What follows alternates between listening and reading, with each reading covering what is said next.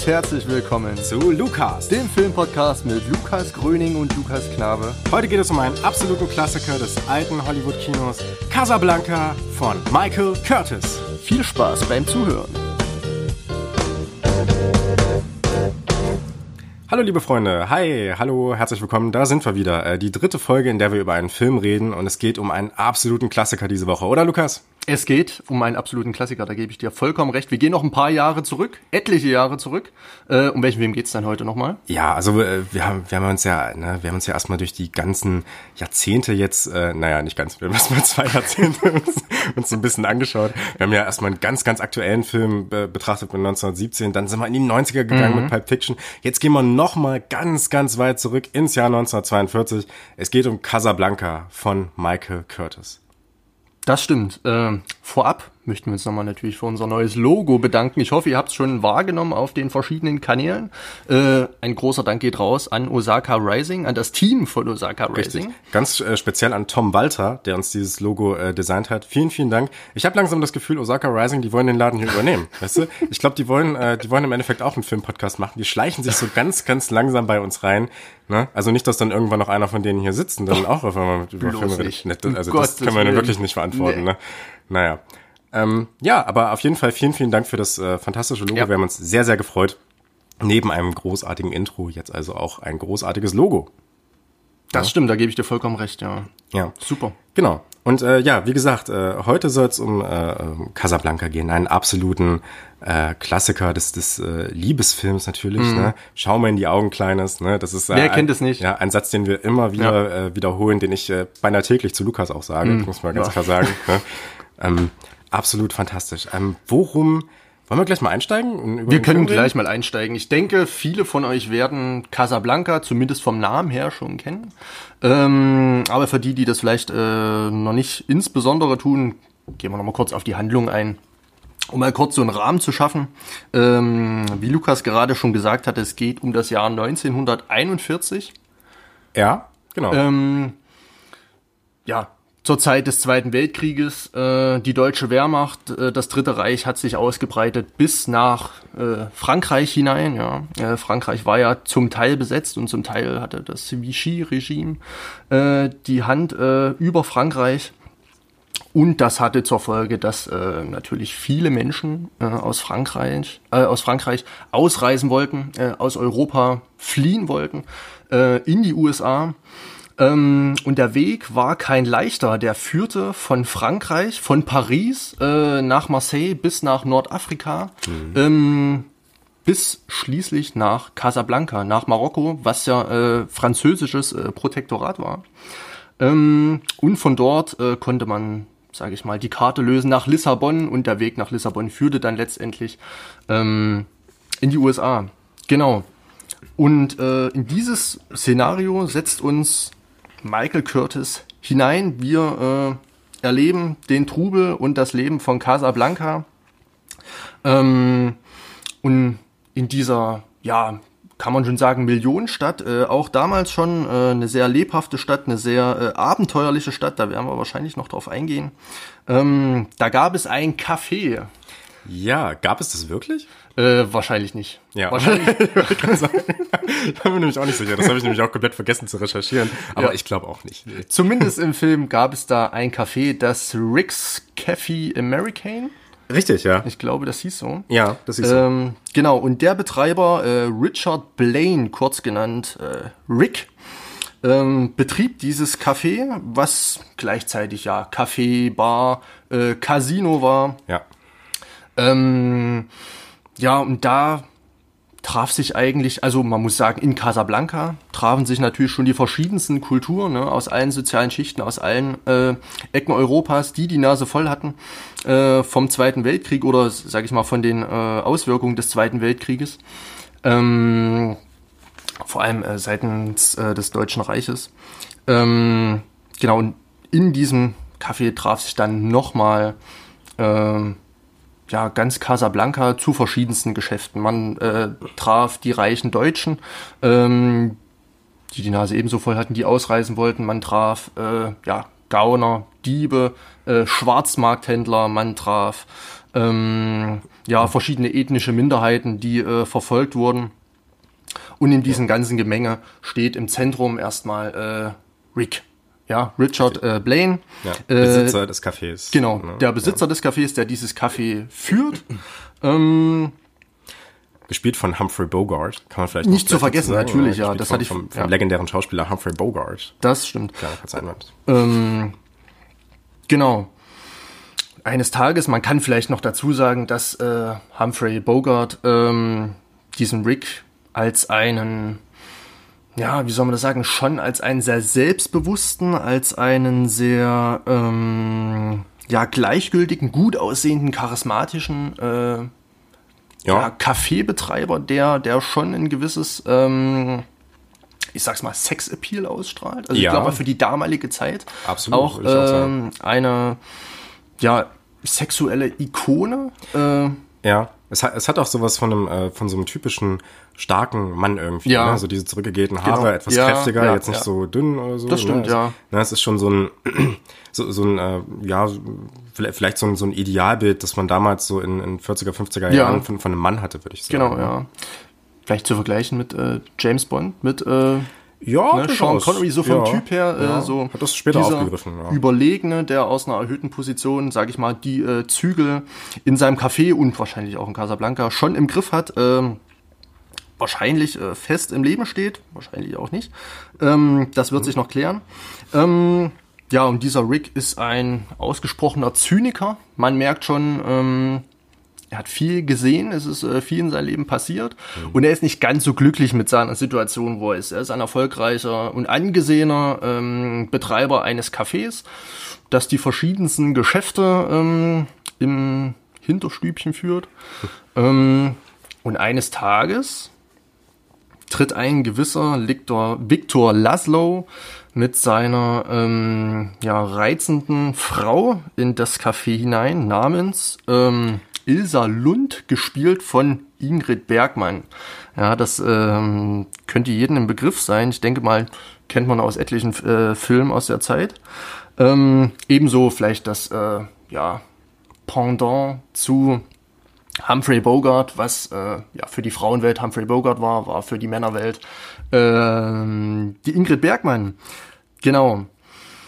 Bis dahin wusste man noch nicht, was äh, sich dahinter verbirgt. Also man merkte schon, da herrscht eine gewisse Spannung. Dieser Viktor Laszlo, der von der äh, NS gesucht wurde, betritt das Café, auch eine Persönlichkeit, die wohl äh, im Hintergrund ähm, etliche ähm, Drähte zieht, um ja das Dritte Reich zu infiltrieren, zu manipulieren. Ja.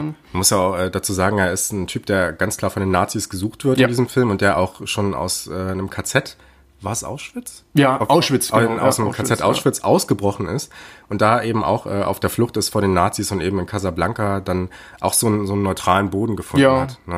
Ja, Muss vielleicht sagen. Genau, also so neutral ist es dann doch nicht. Ähm, Denn ein gewisser, ich weiß jetzt nicht, was er vom Rang war, äh, Strasser, äh, Major Strasser, Major, ja. ja, ähm, war, muss man dazu sagen, also äh, um das nochmal kurz aufzuklären, es spielt wirklich vieles in den Film rein. Also es handelt sich da jetzt nicht um eine stringente Liebesgeschichte, sondern äh, es spielen viele Aspekte mit rein und diese Liebesgeschichte, die sich dann daraus äh, entwickelt, ist, ähm, sage ich mal, das dramatische oder das äh, populäre Beiwerk abseits äh, der Politik und äh, demzufolge auch Propaganda. Aber nochmal ähm, zurück ähm, zu dieser Begebenheit. Viktor Laszlo und ähm, äh, Ilsa Lund betreten das Café. Ähm, und man merkte schon, dass äh, zwischen ähm, Rick und Ingrid da, dass da, dass da irgendwas ist. Äh, man, man weiß Ilsa. noch nicht was. Ja, Ingrid. Ja, genau. Zwischen Humphrey und Ingrid äh, läuft da irgendwas. Lief da irgendwas. Ja. Ähm, genau, soll ich das jetzt schon? Ja, klar. Ich hau raus, okay. Ja, ich, find- ich Ähm, finde Casablanca ganz kurz, ähm, falls ihr den Film überhaupt nicht gesehen habt und überhaupt nicht wisst, was da in Casablanca passiert, ähm, wir werden hier auf jeden Fall spoilern. Ja, weil, okay. Mhm. Leute, der, der Film ist ne, von 1942. Äh, ähm, sollte man auf jeden Fall mal gesehen haben. Wenn ihr es äh, nicht gesehen habt, dann könnt ihr jetzt äh, abschalten. Es ist auch nicht so ein Film, wo man, finde ich, wo man jetzt so einen krassen Twist irgendwie bekommt, dass man, nein, das, äh, da- dass man das irgendwie verheimlichen sollte. Also kannst du ruhig raushauen. Ja. Okay, ähm, ich sag's. Rick und Ilsa hatten eine Liaison in Paris. Ähm, die nicht länger als ein Jahr hielt und letztendlich durch die äh, deutsche Besatzung in Paris ähm, getrennt wurde auf tragische Weise, was man so in einer gewissen Rückblende ähm, nochmal gezeigt bekommt. Und ja, nun ist äh, Rick von seinen alten Geistern eingeholt worden ja, fällt in ein kleines melancholisches Loch zurück, wird nachdenklich, sucht oder sucht auch nicht äh, den Kontakt zu Ilsa. Also nach außen hin ist, ist er eigentlich die, dieser abgeklärte, gleichgültige Zyniker, mhm. dem eigentlich niemand zu nahe kommen kann. Aber äh, wenn ihm dann Ilsa gegenübersteht oder Ilsa äh, den Raum wieder verlässt, beziehungsweise dann auch äh, ihn verlässt, äh, merkt man schon, dass da die Fassade bröckelt, beziehungsweise ein weicher Kern in diesem Rick steckt. Ähm, und daraus, aus dieser Situation, die in der ersten halben, dreiviertel Stunde erzählt wird, entwickelt sich ja eine Art Melodrama, eine Art Krimi, ähm, die parallel zur Liebesgeschichte ja schon äh, ein, würde ich sagen, kann man das schon als Suspense bezeichnen? Suspense. Uh, was auf eine gewisse Spannung hinzieht. Was wird mit den beiden passieren? Äh, ja, also ich, ich meine, das Suspense ist ja dann äh, das, äh, was Hitchcock gemacht hat, dass wir Zuschauer im Prinzip schon wissen, auf was, äh, ja. äh, äh also was auf die Protagonisten zukommt. Ja. Das wissen wir ja trotzdem nicht. Aber ich gebe dir recht, der Film zieht auf jeden Fall eine große Spannung ja. mit daraus, dass, dass wir nicht so richtig wissen, wie das äh, Ganze jetzt ausgehen wird. Und weil es ist ja auch so, ähm, Victor Laszlo, dem wird hier während des Films ja auch ähm, von dem, äh, zum einen von dem Major Strasser und zum anderen von ähm, Captain Louis Renault, mhm. genauso geschrieben wie die Automarke, habe ich vorhin ja. recherchiert, ähm, gespielt von äh, Claude Rain, ähm, klar gemacht, dass in Casablanca eigentlich ähm, die Nazis mehr oder weniger an der Macht sind. Mhm. Ja? Also da spielt ja dieser, dieser, ähm, dieser Captain, also dieser Polizeikapitän, spielt ja da sozusagen die Rolle eines Opportunisten, der eigentlich nicht wirklich zu irgendeiner festen ähm, Partei gehört, kann man glaube ich sagen, mhm. sondern der sich eher der Partei anschließt, die mehr oder weniger das Sagen hat. Ja. Ja? Und mit dem Ankommen von, äh, von Major Strasser sind es halt die Nazis, die in Casablanca genau. das Sagen haben. Und ja. deswegen ähm, lässt er ihn auch, lässt er die auch ganz klar an mehreren Stellen, wir werden das äh, noch an ein paar Szenen deutlich machen, ähm, spüren, dass, äh, dass er hier definitiv in der Unterzahl ist in Casablanca, ne? der gute Laszlo. Aber vielleicht nochmal zur Absicht, die der Viktor Laszlo und äh, die Ilse haben die wollen natürlich, die kommen natürlich nach Casablanca, äh, um letztendlich nach Lissabon zu kommen, um in die USA auszureisen, um sich äh, selbst vor den Nazis zu schützen. Da, wie gesagt, ähm, der Viktor Laszlo äh, ganz weit oben auf der roten Liste steht bei den Nazis. Ähm, und ähm, ja, genau, und da kommt dann, wie du schon gesagt hast, dieser Kapitän, Captain, ja, Cap Kapitän, Captain. Ja, ja, Captain Renault dazu. Ähm, ich weiß nicht, wie es, ich weiß nicht, wie es in Deutschen heißt. Ich habe es nur auf Englisch geschaut und da war es ein Captain. Auf jeden ja. Fall. Ähm, ja, ein opportunistischer, bestechlicher, ähm, ja, Polizist, der wohl äh, in Casablanca äh, mehr oder weniger das Sagen hat oder ähm, dem dessen Befehl gilt. Ja, der auch sehr, sehr gut befreundet ist mit, äh, mit Rick. Ne? Genau. Mit Rick Blaine. Ne? Das, das wird in, äh, an ein paar Stellen des Films deutlich, dass die beiden sich äh, sehr, sehr gut schätzen ja. und natürlich ganz besonders am Ende des Films. Ne? Ja, genau, war, auch natürlich eine legendäre das, Szene. Das ist so witzig. Ich habe mir vorhin vorgestellt, äh, als wir gesagt haben, ja, Leute, ey, wir werden jetzt hier spoilern oder so, dass die ganzen Leute, die gerade so entspannt im Zug vielleicht einen Podcast hören oder so, dass die sich, also die ganzen Leute, wahrscheinlich äh, bis jetzt ja. noch nicht so viele, aber, aber die, die Partys, die es anhören, dass sie so ihre Kopfhörer direkt rausreißen aus den Ohren und so, was, nein, ich habe den Film noch nicht gesehen. So, ja. Das fand ich ganz witzig. Aber das mit, mit dem Ende nochmal. Ja. ja, am Ende ist es natürlich ganz wichtig. Ne? Es ist so wie, äh, wie wenn meine Mutter mir von einem Film erzählt, den sie gut fand. Hm? Die erzählt immer ganz, ganz lange, äh, warum sie den Film geil fand. Und dann ähm, kommt sie aber irgendwie an so einen Punkt, wo dann immer der Satz fällt. Und am Ende, Mom, nein, nein, bitte erzähl's mir nicht, nein. Das heißt, sie, sie perfektionierte es praktisch, äh, ja. einen richtig heiß zu machen auf einen Film und dann aber das Ende zu verraten und krass zu spoilern. Hm. Ja. Gut, äh, ja, genau. Der Kapitän Renault. Ähm, wird an manchen Stellen noch wichtig äh, sein. Ähm, Gehilfe des äh, Rick, jedoch ähm, spielt äh, Rick ihn auch einige Gefälligkeiten zu. Er lässt ihn ab und zu mal in seinem Casino gewinnen. Genau, ja. Ähm, die beiden mhm. haben dann auch äh, eine Wette am Laufen, wenn äh, Victor Laszlo es schafft, ähm, Casablanca oder ich weiß nicht, ob es Casablanca war oder ob es der, letztendlich der Sprung nach Amerika war. Ich weiß nicht, um was sie gewettet haben. Wahrscheinlich um Ich glaube einfach die Flucht, ja, einfach rauszukommen, ja, genau. Genau. Dann, äh, ja, würde ähm, Rick 10.000 Dollar bekommen. Mhm. Im anderen Fall, falls ähm, Laszlo von den Nazis festgesetzt wird, äh, bekommt dann der äh, Kapitän die 10.000 Dollar. Das mhm. sind so ähm, ja, so kleine Erzählstränge, die das Ganze so ein bisschen auflockern, komplexer machen mhm. und ähm, nochmal so ein, eine andere Würze mit reinbringen. Also mhm. es handelt sich hier nicht um einen schwülstigen, ähm, käsigen, äh, ja, Schnulzenapparat. ähm, das, ja. das muss man in Anführungsstriche setzen, auf jeden Fall. Käsiger Schnulzenapparat, finde ich gut. ähm, ja, sondern man bekommt hier wirklich äh, einen Film, in dem doch mehr steckt, als sich jetzt über die Jahre so draus geformt hat. Also Casablanca kennt man eigentlich als ja alte Liebesgeschichte, äh, Humphrey Bogart und äh, Ingrid Bergmann. Ja. Ähm, es, ja. Es, es, gibt noch ein Detail, was, was ich dazu äh, noch äh, verraten will, ähm, äh, was, was die Story angeht. Denn ähm, es ist ja so, dass äh, Laszlo dann mit, mit seiner Freundin, mit Ilsa, dann äh, nach Lissabon möchte. Mhm. Und es ergibt sich, dass, ähm, das wird am Anfang des Films, glaube ich, gesagt, ähm, dass zwei Deutsche, die äh, diese Wiesen, die zwei Wiesen haben, um sozusagen, also Wiesen ja. nicht, nicht im Sinne von Gras, sondern Wiesen im Sinne von ja, Auslandswiesen. Von, ne? von dem Visa, ja. Genau.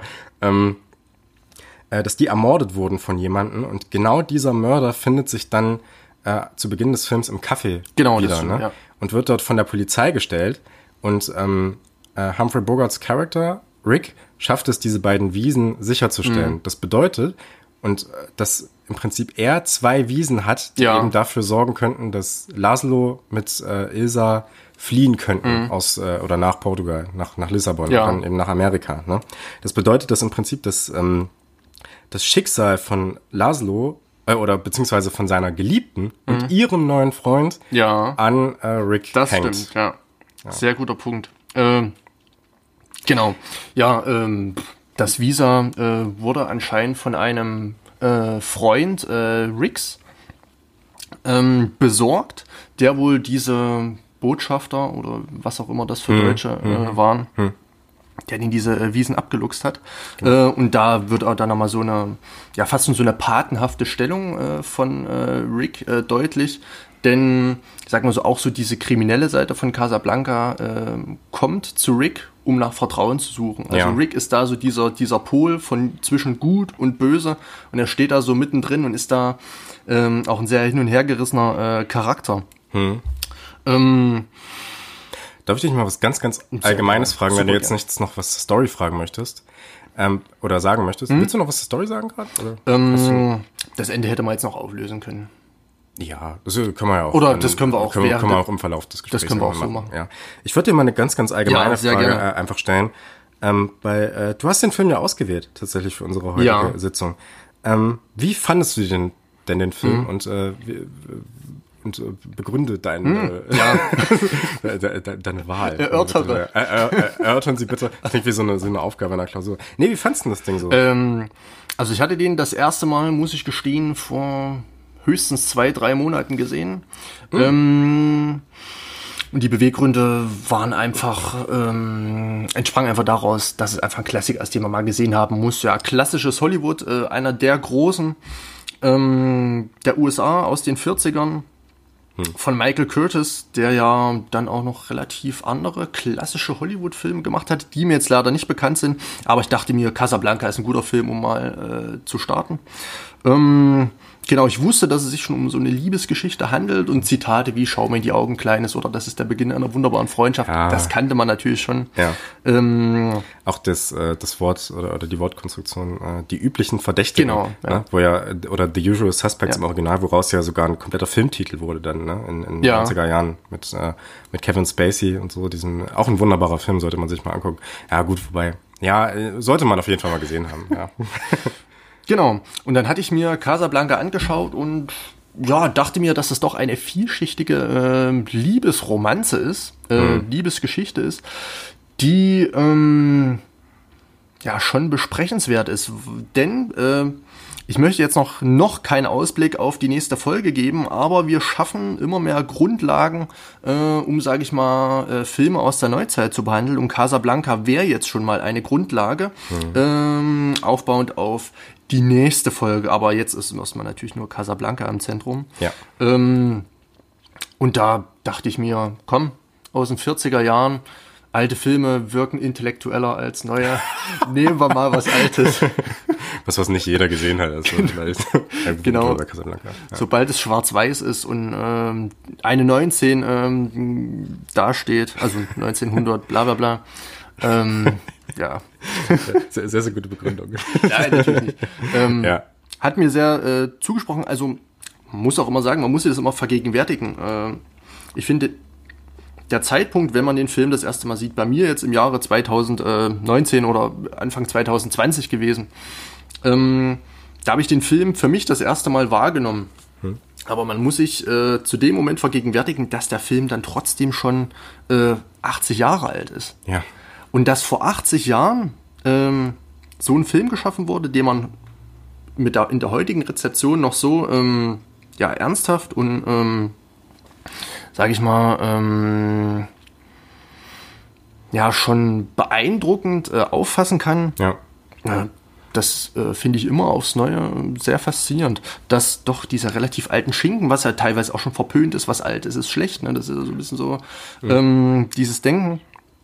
Äh, das wird da relativ gut widerlegt. Und da dachte ich mir, Mm, dass es eine ganz ja. gute Wahl ist. Ja, ist auf jeden Fall ein absolut zeitloser Film. Ne? Also nicht nur was, was das Liebesgenre angeht, sondern wir ähm, haben es hier, das werden wir jetzt vielleicht noch feststellen, mit ganz, ganz vielen Motiven zu tun, mit Fragen zu tun, äh, denen wir uns heute auch immer noch stellen müssen. Mhm. Ne? Also, äh, ne, einfach ja, an, was, Fall, ja. was so politische Fragen angeht, was so Fragen ähm, nach dem Verhältnis von, von Mann und Frau tatsächlich angeht. Mhm. Ne? Und äh, werden auch noch sehen, dass das ähm, zum damaligen Zeitpunkt auch äh, gerade was, was die damals oder was die Filmwelt anbelangt, die damals so vorgeherrscht hat oder die, die es so in Teilen der Welt gab, ähm, angeht. Ähm, und ähm, ja, ganz äh, ist auf jeden Fall ein Film, der wunderbar großartig analysiert werden kann, finde mhm. ich auch. Ne? Es gibt ganz, ganz viele tolle Motive, ja. auf die wir jetzt vielleicht alle zu sprechen kommen. Das stimmt, das liefert einen natürlich das klassische äh, Hollywood. Ähm, auf dem Silbertablett, äh, da können sich ja angehende Filmwissenschaftler wie mein Gegenüber ähm, ja dran ausleben. Aber und, und, und es ist vor ja. allem so vor allem so großartig. Äh, wir haben jetzt schon diese Zitate genannt. Ähm, schau mir in die Augen, Kleines, oder ich schau dir in die Augen, Kleines, mhm. heißt im, im, im Original, ne? Ähm, oder äh, warte mal, jetzt müsste ich noch mal. Here's looking at you, kid. Genau, so ist so ist der Spruch im Original. Uh, usual Suspects oder um, ähm, I think that's the beginning of a wonderful friendship. Mhm. Ne? Das sind halt so Sachen äh, oder so Wort, ja, Konstruktionen das, ja. Oder, oder Sätze, die wir alle kennen, mm. obwohl viele den Film vielleicht gar nicht gesehen haben. Mm. Ja, dass es sich so sehr ins, äh, ja. ins kulturelle Gedächtnis gebrannt hat. Ne, was alles im Prinzip aus diesem Film stammt. Mm. Absoluter Wahnsinn. Das macht dann vielleicht auch äh, einen absoluten Klassiker aus. Einen sehr guten Klassiker. Ähm, Genau, aber hatte ich dich mit der Auswahl schockiert? Nö, schockiert hast du mich nicht, absolut nicht. Also ich habe mich sehr gefreut, dass du Casablanca ausgewählt ja. hast, auch weil ich den Film selbst vorher nur einmal gesehen habe und mhm. jetzt noch äh, zweimal in Vorbereitung mhm. auf äh, dieses, äh, ich wollte jetzt schon sagen, auf dieses Seminar. Ich bin jetzt schon im Uni-Ding, aber so ähm, auf, auf, auf diese Podcast-Folge. Und ich äh, war erstaunt darüber, wie viel ich tatsächlich vom Plot an sich vergessen hatte. Also ich äh, wusste tatsächlich nicht mal, wie, wie der Film ausgeht. Ja. Ich wusste ähm, diese ganzen Zitate. Ich hatte noch so einigermaßen ein paar ähm, Sequenzen äh, in meinem Kopf. Zum Beispiel wusste ich auch noch, dass die halt äh, sich in Paris kennengelernt mhm. haben oder so. Aber so ganz genau, wer jetzt dieser Laszlo nochmal ist. Ja. Wobei, doch, man hat dann Laszlo gesehen und wusste, ach ja, genau, ja, das ist ja deswegen, ne? Und der ist dann wahrscheinlich, damals galt er so als tot und deswegen hat sie ihn verlassen und so, ne? Ähm, aber ich hatte das so ganz genau nicht mehr im Kopf und war äh, tatsächlich am Ende dann auch doch noch äh, ein kleines bisschen äh, überrascht und so dachte mir, ach ja, so war das. Mhm. Ja, ganz genau. Ja, okay. Ja.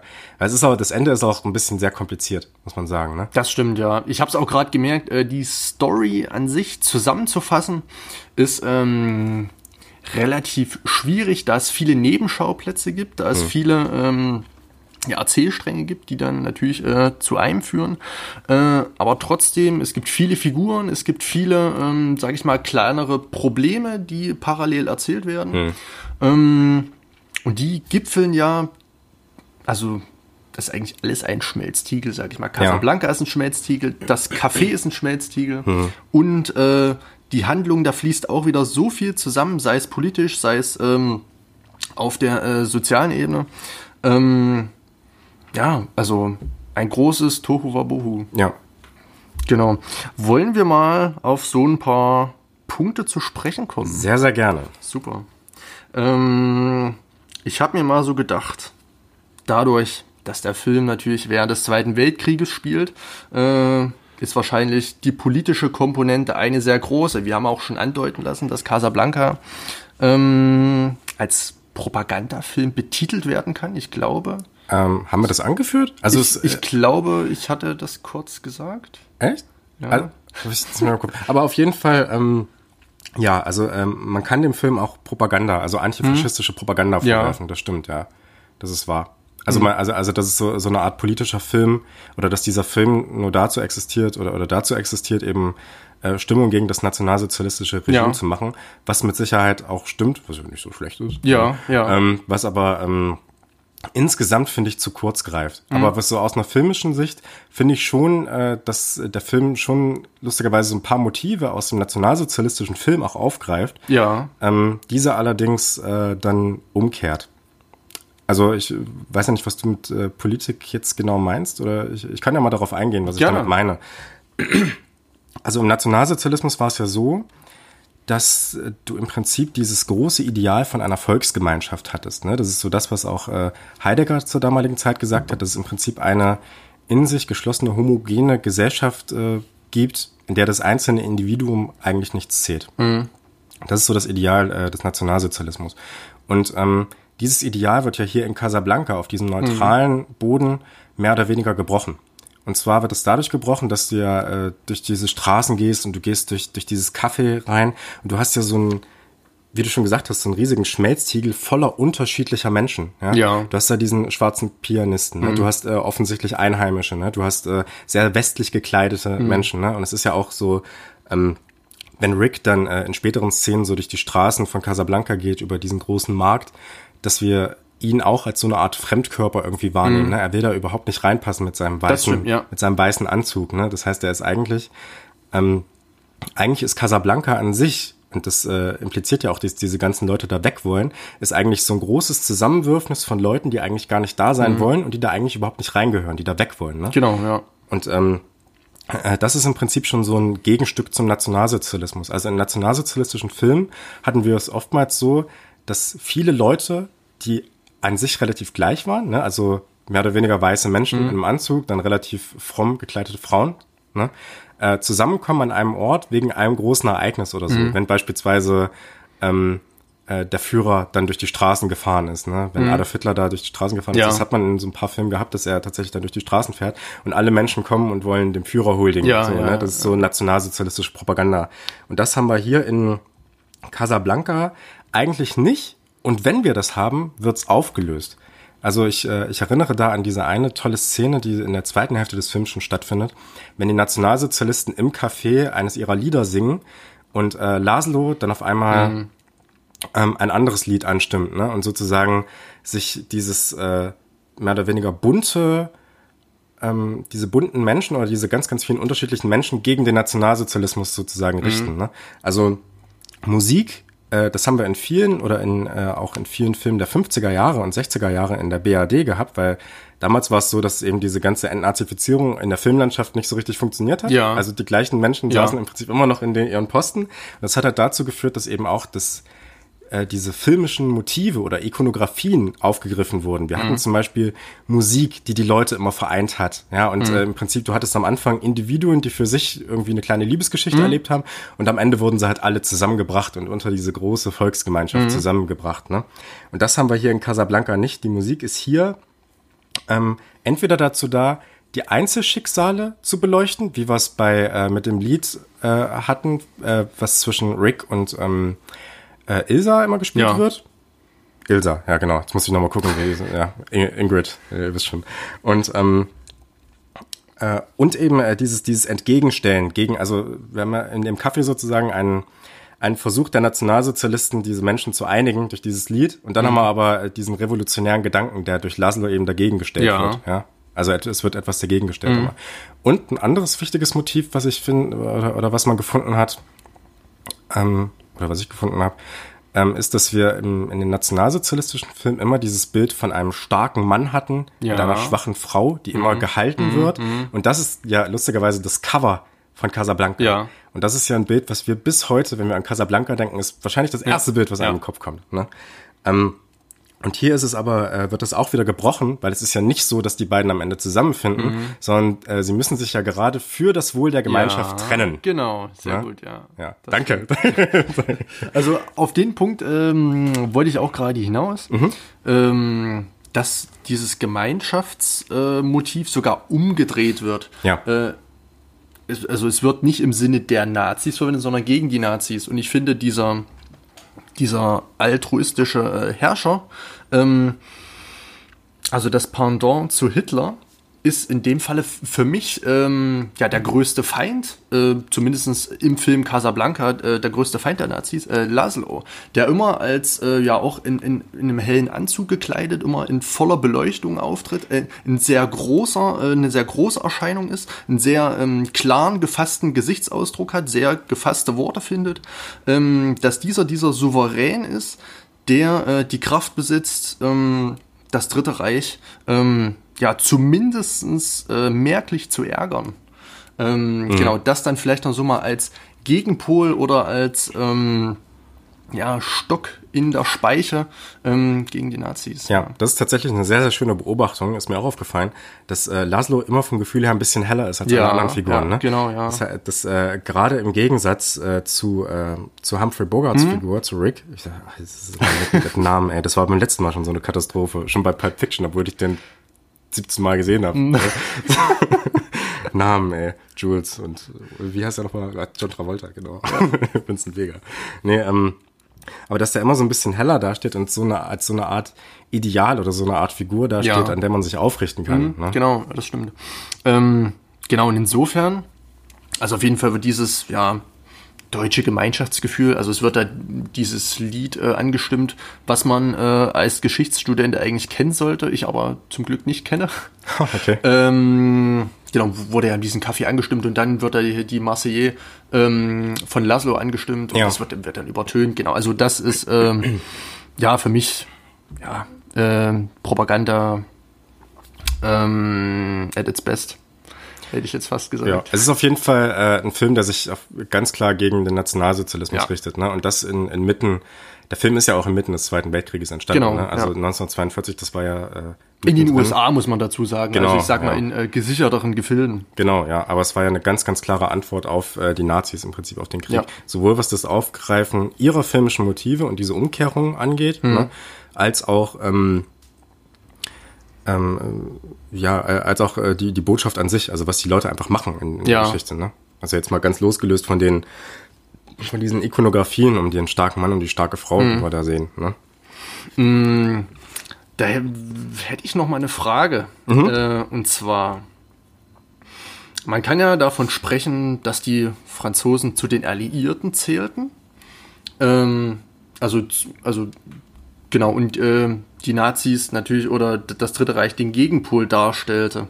Äh, inwiefern passt es jetzt da rein, dass sich die USA sagt, äh, okay, wir äh, äh, drehen jetzt einen Film, der ähm, in Casablanca zeigt, wie, sage ich mal, das Dritte Reich durch die Alliierten, durch die äh, Franzosen, ähm, ja, sage ich mal, geärgert wird oder zumindest eine äh, deftige ähm, und dramatische äh, Niederlage einsteckt.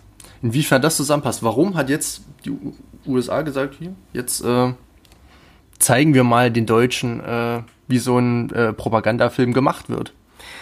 Ja, ich, ich glaube, man ist nicht mit dem Anspruch dran gegangen, einen Propagandafilm zu machen. Ja. Also es, es war halt äh, natürlich ein Film gegen die Nazis, aber ja, Propagandafilm. Man kann es als Propagandafilm verstehen, Mhm. aber es ist, äh, ich glaube, es ist im Großen und Ganzen mehr als das. Und Casablanca hat man einfach ausgewählt, ähm, weil man, ähm, weil man einfach einen neutralen Boden haben Ja. wollte. Ja, also man hat so diesen, diesen äh, komplett neutralen Boden mit Casablanca und auch ganz speziell dann nochmal mit dem Kaffee, auf dem man halt diese Konflikte relativ frei ausführen kann. Mhm. Ja, also man kann äh, erstmal hat erstmal zwei relativ gleich starke Seiten, ja. die man dann gegeneinander ausspielen kann. Ne? Mhm. Man ist sozusagen auf keinem Boden, wo irgendeine Seite bevorteilt mhm. ist ne? und kann dann anhand derer eben die Methoden oder beziehungsweise das Weltbild beider wunderbar darstellen. Ne? Also wir haben ja mit äh, mit dem Kaffee speziell halt diesen Ort, wo sich ganz, ganz viele Menschen zusammenfinden, die kom komplett unterschiedlich sind.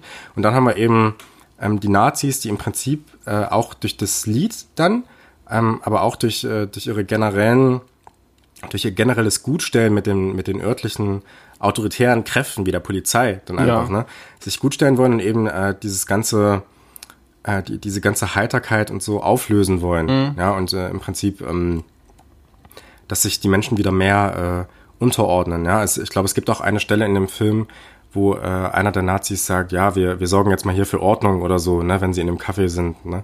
Und, mhm. das, äh, und das ist ja genau das, was sie im Endeffekt wollen. Also diese, diese freie Gesellschaft ähm, wollen die Nazis ja gar nicht. Ne? Mhm. Das heißt, wir haben es hier eigentlich eher mit einer Gesellschaft zu tun, äh, in dem Café und in Casablanca speziell, die eigentlich ohne die Nazis erstmal nach dem funktioniert, was wir heutzutage auch vorfinden ja. oder was so ein Idealbild einer Gesellschaft ist, nach äh, Jean-Luc Nancy. Hm. Das äh, müsst ihr jetzt nicht wissen, das habe ich auch nur gewusst, weil ich äh, in der Uni so ein Seminar darüber hatte oder, oder so ein, na, über, über Filme, wie Gesellschaft in Filmen dargestellt wird. Hm.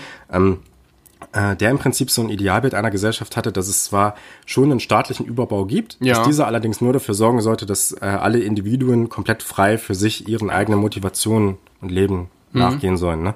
Ähm, und die Gemeinschaft an sich äh, soll im Prinzip dafür sorgen, dass das auch möglich ist. Ja, also dass äh, möglichst der, der Wohlstand äh, so gerecht auch mhm. verteilt ist, dass alle ähm, möglichst ähm, leben können oder äh, Grundbedürfnisse haben zum Leben sozusagen. Mhm. Und ähm, dass man da eben auch in seinen Rechten und so nicht weiter eingeschränkt wird. Dass es also nicht diese eine Macht gibt, die dir vollkommen willkürlich deine Rechte entziehen kann, ja. wie die Nazis das ja mit den Juden im äh, Dritten Reich gemacht haben. Mhm. Ne? Deswegen, ach, ich, ich würde den Film gar nicht mal so als Propagandafilm, ja. ehrlich gesagt, betrachten. Es ist ein, es ist ein Film, der natürlich ordentlich Stimmung gegen das äh, Nazi-Regime macht, das auch äh, filmisch aufgreift und umkehrt. Ähm, aber es geht dann doch noch um äh, etwas äh, etwas anderes. Und ich finde, dass, äh, dass gerade Rick hier eine sehr große Schlüsselrolle hinzukommt. Das ist ja die Hauptfigur des Films, kann man sagen. Ja, ja. Ne? Ähm, der dann aber doch erstmal, so scheint es, unpolitisch ist. Hm. Ne? Also, äh, also, also zumindest äh, macht er ja, äh, ist ja erstmal nicht klar so richtig, auf welcher Seite steht ja, er. Ne? er ja, ist, ja. Er, ist ja er kennt ja Laszlo und es gibt ja so einen Punkt in dem Film, wo man vielleicht auch denken könnte, okay, ähm, er verrät jetzt Laszlo an die mhm. Nazis, mhm, ja, um selbst mit, ja. mit, äh, mit ihr abzuhauen. Ne? Das wäre wahrscheinlich dann doch so ein Idealbild, wie es die Nazis verfolgt hätten. Mhm. Ne? Ähm, aber er sagt ja auch an ganz, ganz vielen, beziehungsweise, also, also, was ich sagen wollte, es gibt viele Stellen, wo man ihn äh, in diese eine Richtung drehen könnte und Stellen, in die man mhm. ihn in die andere Richtung äh, stellen könnte. Und das alles hat aber einen anderen Ursprung. Das alles hat aber eher den Ursprung, dass er halt ganz, ganz persönliche Probleme mhm. hat, ne? Und, und diese, diese Liebe zu dieser Frau, die ja, er verloren hat, da, ja. damals in Paris und Frankreich. Ja. Es geht hier, glaube ich, im Großen und Ganzen eher um ein individuelles Schicksal, mhm. was innerhalb dieses Konfliktes erzählt wird. Ja. Ich glaube auch ähm, durch diese Umstände, die sich äh, in Paris zwischen äh, Rick und äh, Ilsa, ähm, die sich daraus ergeben haben, ist Rick vielleicht auch so ein bisschen zum Nihilisten geworden, hat so ein bisschen den Glauben an das Gute und an alles, ähm, ja, Macht äh, ordnende ähm, verloren. Mhm. Und ähm, ist jetzt vielleicht auch zu so einem kleinen Opportunisten geworden, der ähm, versucht zu bestehen, obwohl er ganz genau weiß, äh, dass er in seiner Lage in Casablanca ähm, eigentlich äh, nicht zum Glück finden wird. Hm. Ähm, umso weniger als dann ähm, ja Laszlo mit äh, Ilsa in das Café kommen hm. ähm, und sich daraus dann dieser ja dieser Liebeskonflikt, ähm, der letztlich darin endet, dass ähm, Rick ja seine ideellen Werte fasst ähm, und ähm, gegen ja, seine individuellen Wünsche für die Gemeinschaft äh, einsteht und sagt, äh, bitte lieber Laszlo, nimm die Ilsa, hier habt ihr die Tickets. Hm. Ähm, du bist wichtig für die Gemeinschaft. Ja. Also der Viktor Laszlo ist auf jeden Fall wichtig, äh, dadurch, dass er in einer Untergrundorganisation, ähm, wie ich das schon gesagt hatte, aktiv ist. und ähm, ja, dann wahrscheinlich auch äh, außerhalb Europas in den USA die Möglichkeit hat, da einige Sachen ähm, gegen das Dritte Reich zu drehen. Hm. Also wie du schon gesagt hattest, ähm, die eigenen Befinden oder sag mal diese alte Liebe zwischen äh, Rick und Ilsa, die in Rick hochkocht, aber dann hm. äh, trotzdem schweren Herzens wieder fallen gelassen wird. Ja. Es, es, gibt auch eine Szene im Film, da ist äh, Viktor Laszlo im Polizeirevier und da wird halt auch äh, ganz deutlich, dass er so eine Art Symbolfigur für den Widerstand oder für die Revolution ist. Ne? Ja. Wenn er ähm, wenn er sagt, okay, sie können sie können mich töten, sie können alle Menschen töten, die uns angehören. An diese Stelle werden neue Menschen äh, ja. rücken, weil eben die äh, die Gesellschaft schon dieses revolutionäre Potenzial in sich hat. Ähm, und darauf entgegnet, oh, ich weiß nicht mehr, wer es war, ich glaube, es war Strasser. Mhm. Strasser entgegnet ihm dann, ähm, ja, wir, wir können die alle töten, ähm, aber ein, eine einzige Person könnt ihr nicht ersetzen und das ist äh, halt Viktor selbst, ja, ne? ja. der sozusagen als Symbolfigur, als der, der aus dem KZ geflohen ist, die Nazis damit auch lächerlich gemacht mhm. hat, mehr oder weniger. Und dann seitdem äh, so eine Art Revolutionsführer ist oder sein könnte, so ja. potenziell sein könnte, ähm, eben ähm, also also dass er halt äh, also also dass er halt nicht ersetzt werden kann als äh, Symbolfigur ne also dass man sozusagen sagen könnte äh, wenn wir dich ausschalten wird auch der der Kampfeswille ja. beim, beim Rest der Menschen erlöschen eventuell mhm. ne? darin könnte man ja eigentlich auch äh, Rick ähm, als Personifikation oder Personifizierung der USA betrachten ähm, eigentlich gehört er da nicht so richtig hin muss aber trotzdem irgendwie Entscheidungen treffen, die ähm, ja immense Auswirkungen haben äh, gegen das Dritte Reich, indem er billigt. Äh, er hat die Zügel in der Hand mit den zwei Tickets. Er kann sagen, wer äh, letztendlich in die USA kommt, ähm, sein Leben weiterleben kann nach seinen Ansprüchen hm. äh, und wer nicht. Und äh, Rick, also die USA, entscheiden sich dann, okay, wir äh, gehen in den Krieg, wir kämpfen. Ja. Ähm, äh, und ja, opfern unser eigenes Schicksal für das Allgemeinwohl. Also ganz so dramatisch ist es da nicht. Also äh, Rick wird nicht den Heldentod sterben. Hm. Äh, also man kann sagen, es gibt äh, natürlich ein Happy End, äh, Happy End auf eine andere Art und Weise, als man das sich vielleicht denken könnte. Ähm, aber irgendwie äh, ja, ja. Also ich ähm, ist ein interessanter. Verstehst du, wie ich das? Ich, ich, ich verstehe, was du meinst. Ja. ja. Es ist ein interessanter Gedanke, aber ich äh, würde nicht ganz damit mitgehen, dass äh, Rick die USA dahingehend repräsentiert oder auch ihre Werte repräsentiert, mhm. weil ähm, und deswegen äh, finde ich auch, das ist ein guter Punkt, dass du gesagt hast, das hätte ich nämlich sonst vergessen, glaube ich. Ähm, deswegen glaube ich auch nicht, dass der Film an sich ein reiner Propagandafilm mhm. gegen das NS-Regime ist, sondern äh, gegen diese ganzen weltpolitischen Verstrickungen an sich, in ja. die die USA auch mit einbezogen werden. Mhm. Denn wir haben in dem Film auch ganz, ganz häufig, finde ich, ähm, eine Kritik an westlichem Kapitalismus. Mhm. Und das, äh, das sehen wir unter anderem an dem opportunistischen äh, Polizeikapitän, der käuflich ist, ja. ne, der einfach äh, ne, durch also Geld regiert die Welt und, und der, der sich da äh, von jeder Seite bestechen lässt mhm. und dann für, für jeden sozusagen oder in alle Richtungen offen steht. Und zum anderen ähm, kritisiert ja Rick selbst auch äh, die gesamte Welt als äh, etwas Böses oder, oder als etwas, in dem diese Liebe nicht feststeht. Ne? Er mhm. sagt ja äh, ein Zitat, was ich gerade, das suche ich doch noch mal raus, das äh, suche ich ja. gerade nicht. Ja, genau, äh, also es gibt mehrere Zitate, aber ich habe hier eins gerade gefunden. Ähm, es gibt nämlich eine Stelle, in der Laszlo ihm sagt, wenn wir aufhören, unsere Feinde zu bekämpfen, stirbt die Welt. Und er antwortet darauf, dann ist sie wenigstens von ihrem Leid erlöst. Ja. Ne? Und damit ist ähm, nicht nur der Nationalsozialismus gemeint, sondern eben, glaube ich, auch die Auswirkungen des westlichen Kapitalismus. Denn Rick selbst agiert während des Films eben auch gegen genau diese Verstrickung. Wir kriegen von Anfang des Films oder am Anfang des Films auch filmisch super geil gemacht, kriegen wir dieses äh, eine Paar, dieses junge Paar zu sehen, ja. wo ähm, der, ähm, der, der Mann dann später versucht im Casino mhm. sich das Geld äh, sozusagen zusammenzubekommen für ja. die Wiesen, ne? und aber ständig verliert. Ne? Mhm. Und Rick greift dann in dieser Stelle ein. Und äh, er sagt ihm nämlich, ja, setzen Sie darauf und dann setzen Sie nochmal alles ja. darauf und jetzt äh, im Casino dann. Genau, im Casino, ja. ja. Und jetzt jetzt haben Sie Ihr Geld, jetzt verschwinden Sie. Und das ist ja im Prinzip wiederum ein Eingriff. Das ist ja eine Form von eine Form von Umverteilung, könnte man sagen. Ne? Das heißt, äh, hier, hier wird ja auch ganz klar, dass Rick diese ganzen kapitalistischen Strukturen, wo sozusagen die, die Armen immer ärmer werden, die Reichen sich immer mehr mhm. bereichern, mhm. ne, diese Tendenzen, die wir heutzutage auch erleben, dass er diese eben nicht äh, billigt und dass er eben auch daran ähm, zugrunde gehen könnte. Ne? An, also, an, Ja. also, also dass es auf der ganzen Welt im Prinzip verschiedene Strömungen gibt, Ja. die ein Idealbild von oder sein Ja. persönliches Idealbild von einer Welt behindern. Und dadurch wird dann ja letztendlich auch seine Romanze zerstört. Ja. Ne? Also er könnte ja theoretisch mit äh, Ilsa, mit, äh, also mit der Schauspielerin Ingrid Bergmann ausreisen. Ähm, und äh, in den USA ein schönes Leben führen, die Liebe fortsetzen, aber durch diese ideellen Werte ähm, sagt er sich, äh, nee, okay, ich stehe ein, ähm, halt meinen Kopf dafür hin, obwohl er mehrmals gesagt hat, dass er seinen Kopf für niemanden hinhalten wird. Aber dann bricht er, sage ich mal, auch dieses Prinzip äh, seiner selbst. Und ähm, ja, äh, für die Gemeinschaft, äh, Ja. für das gemeinschaftliche Wohl entscheidet er sich dann äh, ja gegen seine ja vielleicht Träume könnte man sagen. Ja, das kann man sagen. Ähm, in jedem Fall kann man, glaube ich, sagen, dass, äh, dass Rick eine ganz, ganz ambivalente Person in dem ganzen Film Mhm. ist. Ne? Dass er auf der einen Seite halt ähm, sowas wie, wie der ähm, große Bezugspunkt für alle in dieser, in dieser Stadt ist, also was, was zumindest finanzielle äh, Ja. Sachen angeht. Ne? Also die Leute kommen da in sein Casino, der Polizeichef lässt sich, äh, oder er lässt sich vom Polizeichef bestechen sozusagen. Ne?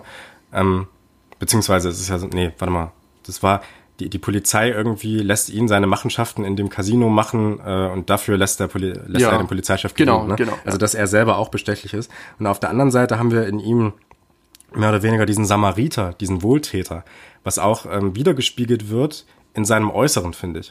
Dass wir auf der einen Seite diesen rauen, eigentlich rauen Typen haben, ne? Mhm. der so dieses ähm, Humphrey Bogart, dieses, dieses typisch männliche, dieses kantige Ja. auch, ne? dieses, diese schwarzen zurückgegelten Haare. Genau, ja. Auf der anderen Seite diesen komplett weißen Anzug, mit dem er ständig Mhm. gezeigt wird, ne? außer wenn er mal, es gibt ein paar Szenen, da ist er draußen auf der Straße, aber im Casino hat er immer diesen weißen Anzug, der ihn ja auch irgendwie als äh, sowas, sowas Heiligmäßiges hinstellt. Ja, ne? Also auf jeden ja. Fall ne? etwas, äh, etwas äh, Gutes. Und auf der anderen Seite haben wir auch ganz, ganz auffällig äh, bei ihm äh, diesen äh, leuchtenden Ring immer an seinem Finger, was auch so auf Großkapital, ne, Mhm. Ja. auf, auf einen reichen Menschen Ja. äh, hindeutet, der allerdings dann wiederum komplett anders gegen die kapitalistischen Prinzipien eben handelt. Ja, also Mhm. eben eben nicht, also dann doch nochmal diesen diesen moralischen Wertekompass hat und eben zum Beispiel diesem Paar dann zu ihrem Visum verhilft, Mhm. Ja. ja. weil er halt merkt, okay, das ist das ist eine gute Tat, das ist moralisch Mhm. richtig, das zu tun. Auf jeden Fall. Ähm, ich hätte noch einen Punkt, auf den wir vielleicht eingehen könnten. Der, ähm, und zwar von der technischen Seite her. Okay. Äh, was mir auffiel, ist, ähm, dass da so ein paar Punkte gab, die mir schon des Öfteren ähm, übers Bild gesprungen sind, aber äh, die ich jetzt in einem Film von äh, 42 nicht erwartet hätte. Ähm, und zwar fand ich das ganz interessant. Äh, ähm, und zwar so diese Freiheit der vierten Wand. Ähm, vor allem in dieser, ähm, vielleicht erinnerst du dich dran, in dieser einen Kaffeeszene, ähm, geht Rick mit äh, einem Gast äh, in sein äh, Büro, ich glaube, das war äh, in, in, in, ja, in sein Büro, ich glaube, das war sogar äh, Viktor Laszlo. Ähm, und von dieser, ja, sage ich mal, ähm, Gästeraumkulisse bewegt sich die Kamera ähm, durch die Wand Hm.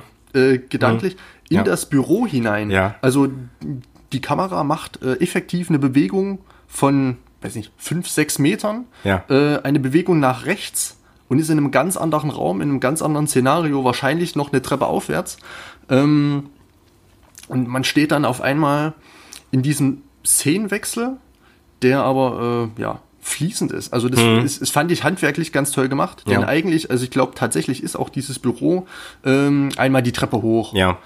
So, äh, so, ja. heutzutage könnte man es wahrscheinlich techn technisch so machen, dass man ähm, einfach so das überblendet oder äh, irgendwie einen technischen Schnitt erzeugt in der Mitte des Bildes Mhm. ähm, und das Büro dann einschiebt. Aber da wurde es wirklich, ja, sage ich mal, mit Handarbeit Genau, gemacht. ja. Aber ich meine, das, das zeichnet ja dann die Virtuosität eines Filmemachers Auf auch aus, Fall, ne? ja. wenn er, wenn dann auch äh, sowas äh, gemacht werden kann. Das zeichnet auch natürlich äh, die Art und Weise aus, wie Kulissen gebaut werden. Ja. Ja. Also dass man, dass man sowas möglich macht. Ja. Ne? Und, und dass man dann eben also du, du hast ja schon richtig gesagt, man könnte ja einfach einen Schnitt setzen und dann Ja, wieder genau. reinsetzen. Ne? Ja. Aber ähm, äh, sie haben sich ja bewusst dafür entschieden, das so zu machen, Mhm. um eben auch so eine so einen Fokus nochmal auf die Arbeit äh, hinter der Kamera Mhm. zu legen, ne? Und dieses Filmische. Ne? Ähm, das, was du gerade gesagt hast, mich, mich erinnert das so an so eine Szene aus Pans Labyrinth irgendwie Mhm. gerade. Wenn, ähm, ich glaube, ähm, wenn ich das richtig zusammenbekomme, ich habe den nur einmal gesehen. Ich habe auch ewig nicht mehr gesehen. ja, wenn, du so eine Szene hast, wenn äh, sozusagen äh, eine der Personen auf dem Bett liegt, die Ja. Kamera dann runtergeht Ja. durch die äh, durch die Wand Genau, sozusagen, ne? genau, so- dann bist du auf einmal in ja. so einer ganz anderen Welt Ja. drin, ja. Genau. Ja. Darauf zählt das ungefähr ab. Fand ich äh, ja ganz erfrischend. Äh, Jo. ein ganz äh, feiner Zug, den der Michael Curtis da vollzogen hat.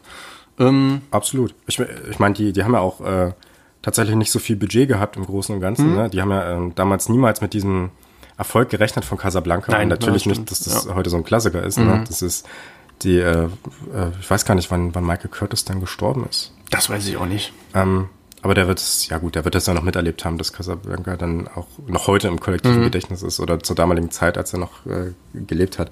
Ähm, ja, auf jeden Fall äh, auch nochmal so was, äh, wo, wo Michael Curtis dann oder wo die Leute gezeigt haben, dass, dass das technisch ein ganz, ganz Auf feiner jeden- Film ja, ist. Das stimmt. Ich finde den Film davon abgesehen, ja doch, er hat schon einige richtig, richtig schöne Momente, wo ich mir auch gedacht habe, ja, das ist schon äh, cool gemacht, wie sie äh, mit, mit, Kamera, mit der Kamera agieren, wie sie auch mit dem Licht agieren. Ich äh, verweise da auch wieder auf so eine Szene, ähm, äh, auf die gleiche Szene tatsächlich, wenn Victor Laszlo und, äh, und äh, Humphrey Bogart, Rick, äh, in dem Büro von Rick sind. Ja. Und ähm, ich habe ja eben über diese Ambivalenz gesprochen, die diese, äh, die, die Humphrey Bogarts, die Rick so auszeichnet, ähm, dass du da auch diesen Gegensatz hast, dass du ähm, Victor Laszlo wieder in so einem ganz hellen Licht Ja, hast ja. und äh, auf äh, Ricks Gesicht hast du so einen kompletten Schatten gelegt. Ja. Ja, also auch wieder dieser, dieser Gegensatz, der Ja, auch so richtig, richtig Das schön. stimmt. Er wird meistens so von der Seite her beleuchtet, Ja, ne? ja, so genau. dass dann äh, die eine Gesichtshälfte komplett im Schatten liegt, die andere äh, im Licht. Richtig, ja. Das stimmt, ja. Das ist ganz, ganz geil. Und es ist äh, tatsächlich so, dass du äh, richtig, richtig viele Details in diesem Film hast,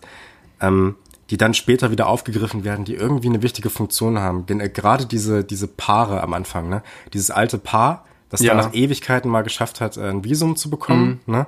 Und dann dieses, dieses junge Paar, was am Anfang äh, nach einem Visum fragt, was du erst am Anfang des Films in der Stadt siehst, ähm, wie sie, glaube ich, ein Flugzeug verfolgen, ne? Dann in der Mitte nochmal ähm, im Büro des Inspektors, der, also des, des Captains, ja. Ähm, Ja, stimmt. wer- Werden sie kurz vorher gefragt, aber oder werden sie kurz vorher gezeigt, wie die äh, Frau, glaube ich, sagt, aber warum bekommen wir denn kein Visum oder irgendwie sowas in die Richtung. Mhm. Ja. Ne? Und dann ähm, wird es halt aufgegriffen und ähm, Rick wird ja dann zum Erretter sozusagen, der ihnen dann diese Freiheit verschafft, Ja. dann nach Lissabon zu fliegen. Ne? Und das ist, äh, du, du nimmst die gar nicht so richtig wahr. Ne? Das Mhm. ist der, diese Figuren, die, die kommen alle so ein bisschen mal rein und ähm, du hast dann aber immer so im Verlaufe des Films, wenn du sie wieder triffst, hast du das Gefühl, ach ja, das waren die. Die bleiben aber nicht lange genug im Bild, damit du dir länger ja. Gedanken darüber machst. Das ne? stimmt, ja. Deswegen, Ganz, ganz toll. genau das meinte ich damit, dass so viel noch nebenbei passiert, wo man wirklich aufpassen muss. Also es gibt die eine vordergründige Handlung, aber nebenbei ähm, passiert noch sehr viel im Hintergrund, sage ich mal. Ähm, das hat mich ein bisschen auch an den Film, ich weiß nicht, ob du den kennst, Roma erinnert. Ah, ich habe, ah, der steht bei mir auf der Liste. Ich habe den noch nicht gesehen. Ja. Ja. Der von von ähm, ähm, äh, Cuaron, ne? Genau, Nee, war das Cuaron? ich glaube schon. Verdammte Scheiße, das weiß ich nicht. Oh, habe, darf man darf man hier Scheiße sagen? Ja, wir Ich sind, weiß na, wir sind ja. ein Podcast für erwachsene Menschen, glaube ich. Ne? Piepshow. Man darf hier, man darf hier, wir sind eine Piepshow. Man darf hier Scheiße sagen. Ah, fuck, war das war das Cuaron? Kann sein, aber ich bin, nee, das war nicht Cuaron. Ich komme jetzt gerade nicht auf den Namen, aber ja, ich weiß, wen du meinst. Ich kenne den Film, ja. Genau, äh, und in dem Film war es für mich auch so bezeichnend, dass da noch so ganz viel im Hintergrund passiert. Auch äh, bei diesen ganzen Szenerien, äh, ja, da gibt es einen Vordergrund, da findet eine Handlung statt, aber im Hintergrund ähm, findet noch so viel nebenbei statt, was äh, völlig authentisch rüberkommt. Gerade in diesem Großstadtleben, wenn ähm, zum Beispiel ähm, Ilsa auf, auf, die, auf diesem Bazar ist und gerade so dieses, äh, diese, dieses geklöppelte Gardinending Ja. anfummelt ähm, und gerade so ein bisschen so im, im Gespräch ist mit, äh, äh, mit Rick und mit dem Händler, passiert noch so viel im Hintergrund. Ähm, und das zeigt einfach, das finde ich auch äh, zum Beispiel bei Hitchcock, bei ähm, das Fenster zum Hof so toll, dass es da so diesen kleinen Ausschnitt gibt, der so dieses Großstadtleben zeigt, wo Ja. so viel passiert, wo so ähm, ja in einer Selbstverständlichkeit äh, nochmal dort bei äh, Hitchcock in einem ganz kleinen Ausschnitt bei äh, Curtis äh, im großen Casablanca, dass da noch äh, Leben ist. Also es wirkt keinesfalls steril und das transportiert so die Atmosphäre oder so ähm, dieses Leben von Casablanca auf eine ganz authentische Art und Weise, ähm, die dem Film letztendlich sehr zuträglich ist. Man könnte meinen, dass es, es ist sehr ablenkend. Ähm, äh, und so ein bisschen unruhig und wuselig, aber Ja, auf jeden äh, Fall. Es ist, ist belebt. Ja, ja. ist auf jeden Fall, äh, glaube ich, auch das Ziel gerade dieser Außenaufnahmen, diese, diese, einfach diese Unterschiedlichkeit der Menschen äh, rauszuarbeiten. Ja. Ne? Also, dass du da, doch, es war Alfonso Cuarón. Hm? Ich habe ich hab gerade gegoogelt, also das entspricht, entspringt jetzt nicht meinem Wissen, aber ihr ähm, wurdet gerade wieder Zeuge der überragenden Kompetenz, die ihr hier bei äh, Lukas, dem Ja. Filmpodcast mit Lukas Knabe und Lukas Gröning äh, geboten bekommt. Nee, habe ich tatsächlich noch nicht gesehen, aber ähm, ist von Kann man sich mal angucken, ja. Ja, kann man sich mal angucken. Fall. Kann sagst du jetzt, ja. Aber ja, ich, ich habe ihn auch noch auf der Liste auf jeden Fall. Alfonso Cuarón. Ja, genau, und eben diese, dass du da ganz, ganz äh, viele unterschiedliche Menschen hast und eben dieses Gefühl hast, die passen alle irgendwie nicht so richtig da rein in dieses, in dieses äh, große Stadtleben. Ne? Die wollen alle irgendwie Mhm. Ja. weg oder sie wollen irgendwie sich eine, eine höhere Stellung in der Genau, Gesellschaft ja. erarbeiten. Ne? Es ist irgendwie dieses wuselige, ha- dieses Wuselige sorgt auch dafür, dass du das Gefühl hast, keiner der Menschen ist irgendwie angekommen. Die sind alle nach, auf der Suche nach ja. irgendetwas. Sind Ne? alle auf dem Sprung, äh, versuchen noch untereinander irgendwie zu partizipieren, noch irgendwie Geschäfte äh, zu erzeugen, äh, irgendwelche Ausreise, äh, zu ergattern, Ja. ähm, um letztendlich den Sprung in ja ein freies Leben zu schaffen. Ja, Ähm, genau, also super gemacht. absolut. Ja. Ähm, was mir auch noch äh, aufgefallen ist, was ich sehr, sehr großartig fand, ist so die Rolle des Alkohols in dem Film. Der auf der einen Seite, ähm, es wird ja sehr, sehr viel getrunken in dem Film. Das ne? das stimmt. ist ja, also wenn der Film Propagandafilm ist, dann auf jeden Fall Propaganda für Ja. Alkohol. das kann man sagen. Ähm, es gibt äh, äh, ganz, ganz viele Szenen, in denen Alkohol getrunken wird. Und zwar in denen Alkohol sowohl die Menschen eint und ganz, ganz unterschiedliche Leute zusammenbringt. Ja. Ne? Es ist, wenn, wenn Laszlo mit irgendwelchen Nazis dann eintrinkt oder so. Ne? Es ist, ähm, wenn ähm, wenn Rick, der äh, eigentlich kein Alkohol trinkt, dann auf einmal doch mit seinen Gästen trinkt Ja, und so, ne? ja. Und äh, dass der Alkohol eben auch eine trennende Funktion hat. Und zwar, das sehen wir in der zweiten Begegnung zwischen Rick und Ilsa, Mhm. wenn äh, er sie sozusagen so vollpöbelt, dass sie dann komplett entsetzt äh, diesen Raum dann wieder Ach verlässt. ja, ne? genau, ja. Ja. Und da könnte man dazu sagen, ähm, dieser westliche äh, Einfluss widerspiegelt sich auch im Alkohol, denn ich glaube, Rick trinkt fast ausschließlich Bourbon. Also Ja, ich glaube Bourbon, ja. Whisky, Ja. ähm, der natürlich dann äh, auch aus den USA kommt. Also da sieht man vielleicht schon so diesen, diesen Bezug zum Westlichen. Man möchte westlich sein, kann es aber nicht, weil man äh, Ja. in Casablanca gefangen ist, aber äh, schon so diesen Einfluss, ähm, ja, sich aneignen möchte. Ganz, ganz interessant, dass du das sagst, weil ähm, die Nazis auch größtenteils äh, Champagner trinken, Ja. was ja auch so ein, so ein äh, Getränk ist, was man jetzt eigentlich so für die Obrigkeit vermutet. Ne? Champagner ist immer irgendwie was, was Edles, ne? Mhm. Ja. wo wir auch nochmal diese Abgehobenheit von unteren Klassen haben, ja, die sich auch im Nationalsozialismus vielleicht widerspiegeln, ne? diesen Klassismus innerhalb Mhm. Ja. der Gesellschaft, ja? also dieses Abwerten von verschiedenen Menschen untereinander. Mhm. Das ist ja was, was die ähm, Nazis auch wollten, dass sich die Menschen sozusagen aus eigener Kraft in der Gesellschaft durchsetzen und dann nach oben kommen. Ja, Im Prinzip, ne? Und sich gegen die anderen durchsetzen. So dieser Sozialdarwinismus, kann man vielleicht sagen. Ne? Ja. Aber ja, das, das spiegelt sich auch im Alkohol wieder. Das ist äh, ganz, ganz toll. Auch äh, wie Alkohol hier eingesetzt wird. Ja. aber auch ähm, Nikotin, also Zigaretten ist, ich glaube, ähm, ähm, Humphrey Bogart, also äh, Rick, raucht unzählige Zigaretten. Er hat eigentlich in jeder größeren, längeren Szene äh, mindestens eine Zigarette zwischen seinen Fingern. Ähm, ja, das könnte ja auch viel aussagen. Äh, ich glaube, das ist auch so ein amerikanisches Ideal gewesen. Gerade zu- jener Zeit äh, galt äh, Zigaretten äh, rauchen, glaube ich, sogar noch als gesund, äh, als männlich, als ähm, ja Mann von Welt. Ähm, ja, Be be beziehungsweise Ja. für, für die Frau war es ja dann auch äh, im, im Film, äh, ich glaube, das hat man letzte Woche schon gesagt, oder, oder in der letzten Folge gesagt, so ein, äh, so ein ähm, filmisches Mittel, um sozusagen eine emanzipierte Frau Ja. darzustellen. Ich bin mir jetzt gar nicht sicher, darauf habe ich gar nicht geachtet, ob Ingrid Bergman in diesem Film. Ich glaub nicht, nee. Ich glaube auch Ich glaub nicht, nicht. ne? Aber ist ja nicht so schlimm. Es ist auf jeden Fall, auf jeden Fall ist die rauchende Frau auch so ein Zeichen oder so ein, so ein Bild von einer emanzipierten oder bi- bietet immer so ein Bild von einer emanzipierten Mhm. Frau. Ganz, ganz stark äh, zu sehen bei ähm, Also wir, wir hatten letzte Woche ja schon äh, The Irishman The als zum Irishman, Beispiel, wo, genau. das, wo das gemacht wurde. In Pulp Fiction hat man das natürlich Ja. auch, ne? die, die ja überhaupt nicht abhängig ist von irgendeinem Mann, Mhm. ne? sondern mehr oder weniger das Gefühl hast, ähm, sie spielt äh, immer so ein bisschen damit und du hast da ganz, ganz viele ähm, Fra Frauen der Filmgeschichte, die dadurch eben dann immer so als emanzipiert Ja, dargestellt wurden, ja. ne? also fern vom, von, von der Abhängigkeit vom Mann sozusagen. Ja. Hast du noch irgendwas, Lukas? Oder sind wir hier schon am Ende? Dann ist es ja die kürzeste Folge, die wir bis dato hatten. Das stimmt, bisher ist es die kürzeste Folge und ich frage mich gerade, warum es die kürzeste Folge ist. Das äh, ist auf jeden Fall ein toller Film, ähm, der voller interessanter Sachen steckt, aber ich glaube, wir haben das jetzt einmal äh, alles abrasiert. Wir haben das ganz gut äh, aufgelöst, ja. Das Problem ist natürlich auch, also man muss ja auch sagen, letzte Woche bei Pulp Fiction haben wir ja fast jede Szene irgendwie mal Ja. durch, durchgenommen.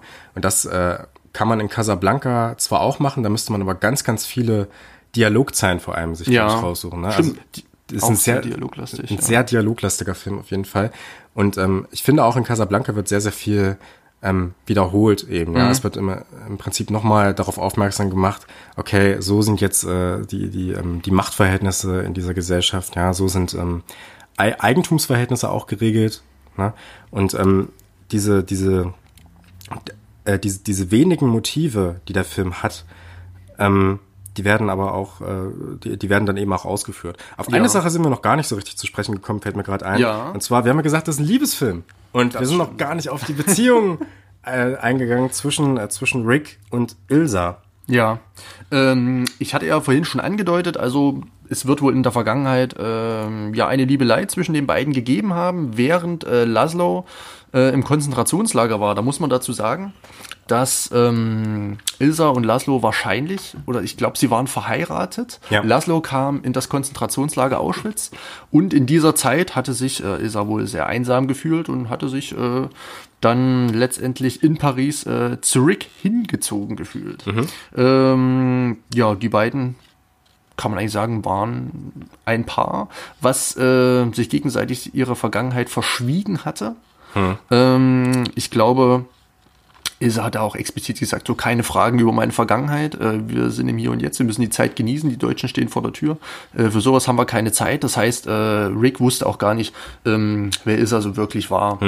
Das hatte sich dann ähm, in der Gegenwart des Films aufgeklärt. Ja, hatte, hatte man eigentlich ganz schön gemacht, dass man diese, diese Zeitsprünge als äh, richtige Szenen dargestellt hatte, die aber schon so eine fast so Traum- oder gedankenartige Struktur hatten, in dem sie so, in denen der Rand oder so weich gezeichnet war. Äh, so ein ich würde jetzt nicht sagen verschwommen, aber äh, schon so ein bisschen, also dass man auf jeden Fall sieht, okay, Zeitsprung, jetzt ist man äh, in einer früheren Zeit. Ja. Ähm, genau. Ja. Was da auch sehr, sehr schön dargestellt wird, finde ich, ist so ein, ähm, so, so ein Konflikt oder, oder so dieses, dieses Erleben des Einmarschs der Nazis, der ja auch so nebenbei passiert. Ne? Ja. Also beziehungsweise nicht der Einmarsch wird, wird gezeigt, aber ähm, wie die Nazis äh, in gewisser Weise vor den Toren von Paris stehen. Und eigentlich hast du ja da, ähm, liegt der Fokus in dieser, in, in dieser Rückblende oder in diesen Rückblenden ja darauf, wie die beiden sozusagen privat für sich Mhm. äh, ihr Liebesleben ausleben. Ja? Du hast ja da Bilder, wie die da auf dem Schiff unterwegs sind oder Ja. auf, auf so einem kleinen Boot. Genau, ne? ja.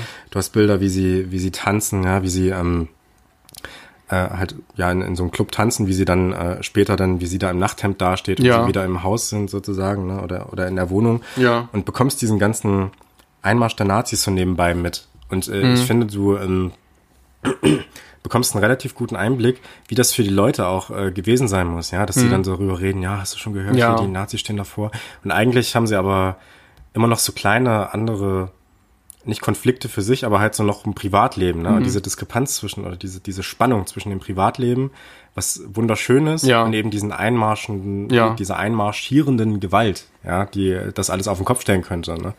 Ähm, ich finde, das ist äh, absolut großartig dargestellt.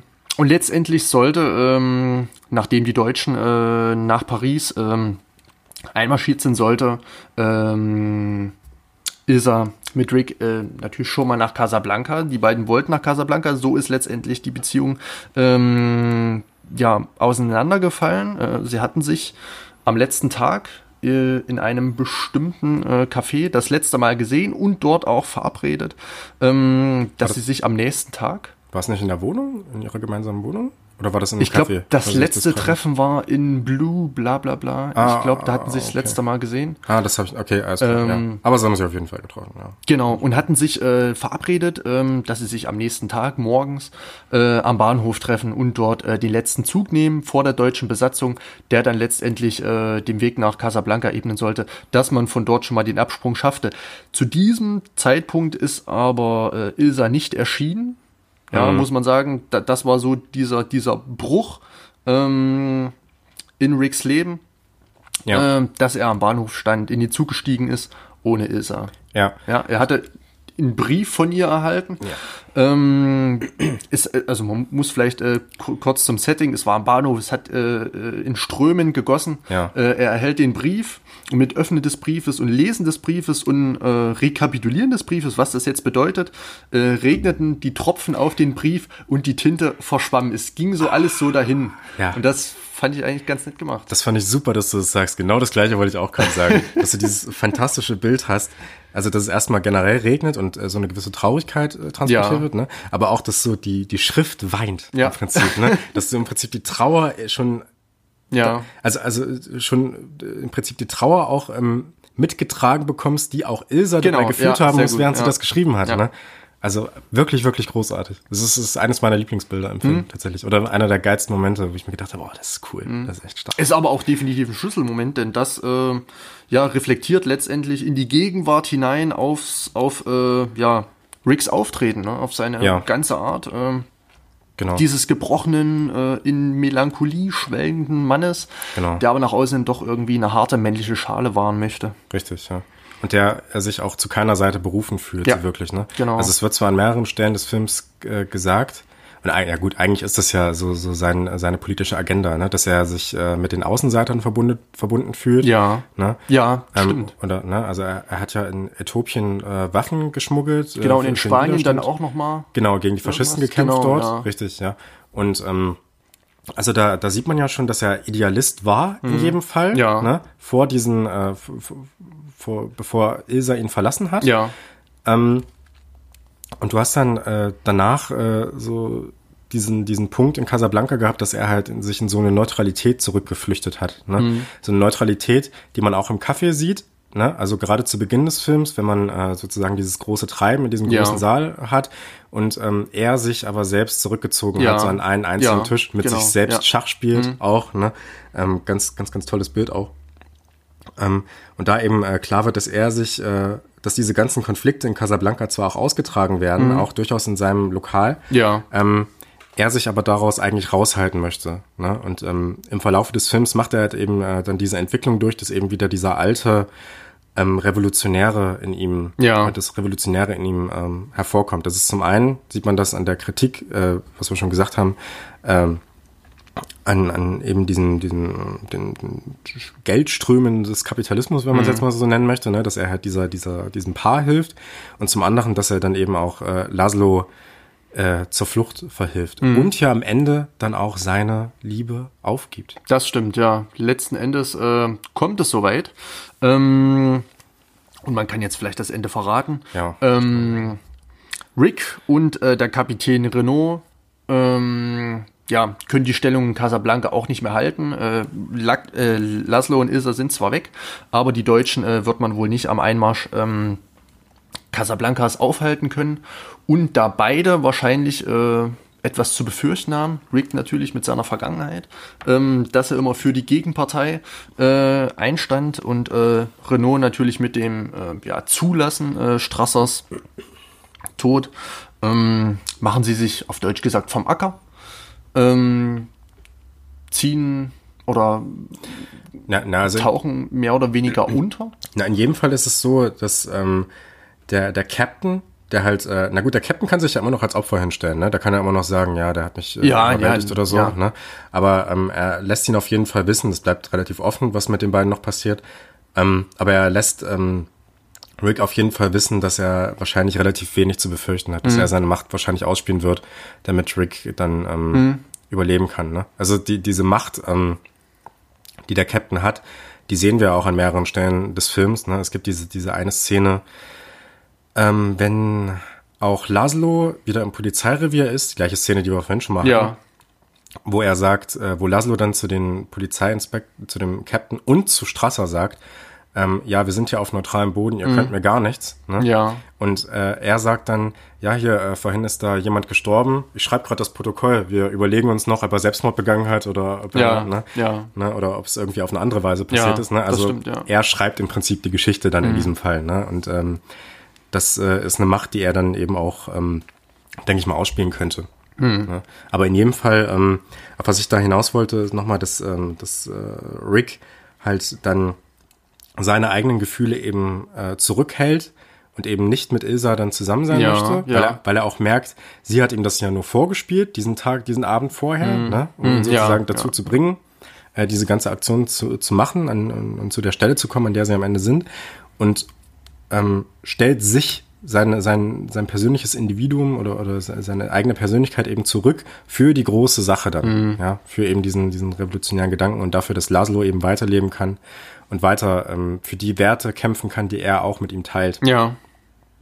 Ja. Stimmt. Und somit ist es dann natürlich äh, der Beginn einer wunderbaren Freundschaft. Der ne? Beginn einer wunderbaren Freundschaft, Es ja. war nicht immer abzulesen, dass dann Rick und dieser Captain Renault dann doch so gute äh, Freunde werden. An manchen Stellen sickerte das so durch, dass Ja. sie gegenseitig partizipieren, aber ähm, ja, letzten Endes konnte man gegen Ende nochmal ähm, so ein bisschen ähm, ins Fragende kommen, dadurch, dass man nicht wusste, auf welcher Seite steht der Renault jetzt. Wird er Ja. jetzt äh, Rick verpfeifen und den Deutschen irgendwie ausliefern oder ihn irgendwas äh, äh, bezichtigen? Oder äh, wird er sich jetzt auf äh, Ricks äh, Seite schlagen? Ja. Genau. Das- Aber Das ist relativ ambivalent im Film. Ne? Die trinken immer mal wieder einen zusammen und so und gehen auch ganz freundschaftlich miteinander um, Ja. um. Aber du hast immer so ein Gefühl, ja gut, im Zweifel lassen die den anderen über die Schippe Ja, springen. Ne? Das ist wahrscheinlich, jetzt nicht so, ja. ja.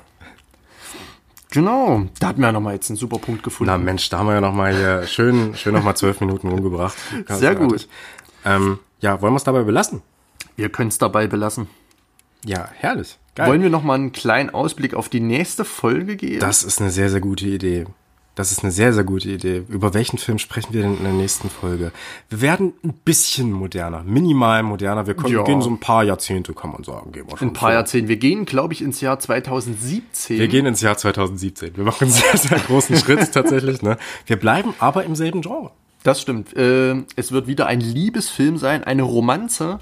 Ähm, ja, vom noch relativ jungen oder unbekannten. Och, na ja.